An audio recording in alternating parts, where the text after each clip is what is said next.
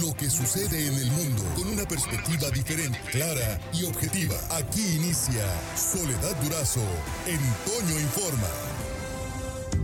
Soledad Durazo en Informa. En el tema de la semana, en esta semana hemos estado revisando el eh, qué ha pasado con las promesas de campaña y los resultados hasta ahora obtenidos casi en la recta final de, las, de algunas administraciones municipales. Hemos procurado atender las eh, eh, administraciones municipales donde tenemos eh, frecuencia de Toño Informa, donde tenemos gran parte del auditorio, por supuesto. Y en esta ocasión vamos hasta Cajeme. ¿Qué pasa? ¿Qué pasa en Cajeme, Omar Rodríguez? Este es el tema de la semana en Toño Informa. Acabar con la violencia en menos de tres meses, detonar la economía, desaparecer los baches, entre otras promesas de campaña incumplidas, están dejando marcada la administración del alcalde de Cajeme, Sergio Pablo Mariscal Alvarado. A poco más de cinco meses de que termine el trienio, el presidente municipal está quedando a deber muchas de esas promesas, siendo actualmente la de acabar con la inseguridad la que parece estar doliendo más a los cajemenses, pues son más de 160 muertes violentas tan solo en 2021 hasta la tarde del día 22 de marzo, según el seguimiento y cobertura de los medios de comunicación de la fuente policíaca. Mariscal Alvarado ha encabezado la administración más cuestionada por organismos sociales, asociaciones civiles, incluso por propios integrantes del gabinete municipal, con varios despidos y renuncias de algunos que manifestaron públicamente irregularidades al interior de la administración.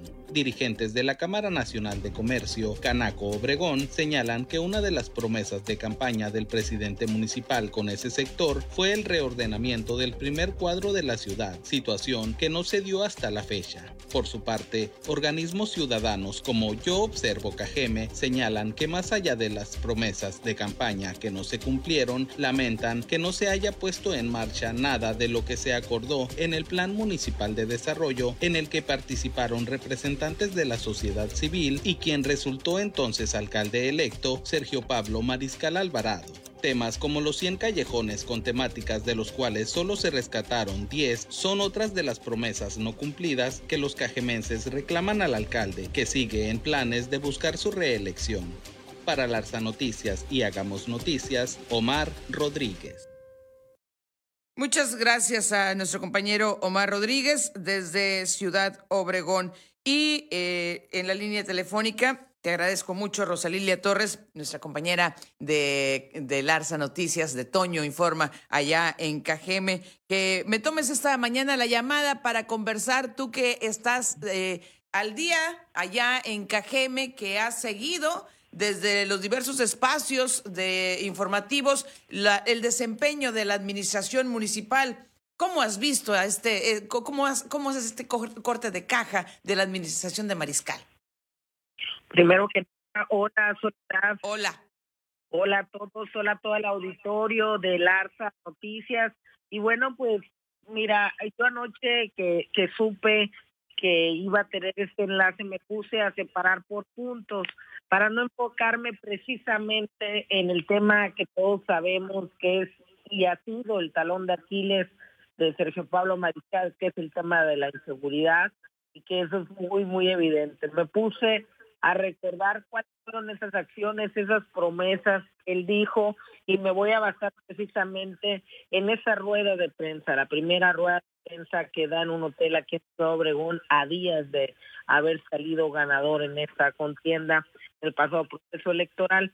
Y precisamente yo le hice una pregunta este día en el hotel y le dije que me diera una numerología, que me dé un tiempo para Sergio Pablo Mariscal, alcalde electo, iba a bajar los índices de inseguridad que había dejado Faustino Félix y por ende también Rogelio Díaz Brown, porque la, la, realidad, Soledad, que a mitad de trienio de Manolo Barro es cuando empezó a descomponerse el panorama en materia de seguridad para acá. Fue Manolo, luego eh, luego este Roger y luego Faustino.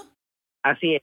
y ahora Sergio Pablo Mariscal. A mí, a mi criterio fue en a mitad del trino de Manolo Barro cuando todo empezó a pasar y me acuerdo muy bien el crimen que fue, fue al enfrente de Olomapaz y fue un tema muy controversial porque yo creo que tú debes de recordar que declaró que eran hechos aislados. ¿Cómo no? Y todo se lo recordamos, es lo único que le recordamos a Manolo, ¿no? Esa declaración de los hechos aislados. Y ese ese día en el hotel le pregunté y me dijo él, y aquí lo, lo ayer que estaba haciendo este análisis, me dijo, voy a disminuir un 30% la inseguridad los primeros 100 días de trabajo. Esos fueron uno de sus compromisos en su primer rueda de prensa. También dijo que sería recorrer las celdas preventivas de la Secretaría de Seguridad Pública todas las mañanas y la revisión de las partes de los partes policíacos, también como la instalación de cámaras de vigilancia con reglas apegadas a los derechos humanos. Esa fue una de las promesas que hizo en ese primer encuentro con medios de comunicación ya como alcalde listo. ¿Cumplido? No. Al contrario. Otra de las promesas, Soledad, fue que dijo que se formarían comités de seguridad social encabezados por representantes de cada colonia del municipio, quienes conozcan la propuesta de cada. ¿Qué pasó en esta promesa? Hasta cierto punto se cumplió ciertas cosas, pero no hubo seguimiento, porque sí, de la Dirección de Programas Preventivos de Seguridad empezó con todo, con este tema, conformando comités vecinales. Sin embargo, para acá se dejó de dar seguimiento y pudo ser también responsabilidad soledad de lo que estamos viendo, la descomposición social, pero también la apatía de la gente, pero el miedo, el miedo a formar comités de seguridad por tema del crimen organizado. Eh, eh, eh, en eso creo que cualquiera estamos de acuerdo. Sí. ¿Cómo me garantizas mi seguridad si yo pongo el dedo a alguien? esa es la realidad de lo que pasa en cualquier municipio. Pero precisamente creo que empezó muy bien y al final quedaron con eso. También durante su administración dijo en una de sus promesas que proyectaba la creación de una planta recicladora de aguas residuales y una empresa recicladora de basura. No se cumplió. Esas son las que a mi criterio son las promesas que más se recuerdan, pero también porque parte de este programa era hablar de lo que no se ha cumplido, pero también lo que sí se cumplió y creo que ahí hay que decir lo, lo, que sí se cumplió. Sí le entraron bien duro Soledad y Auditorio al rescate de espacios públicos en la entrada, ¿no?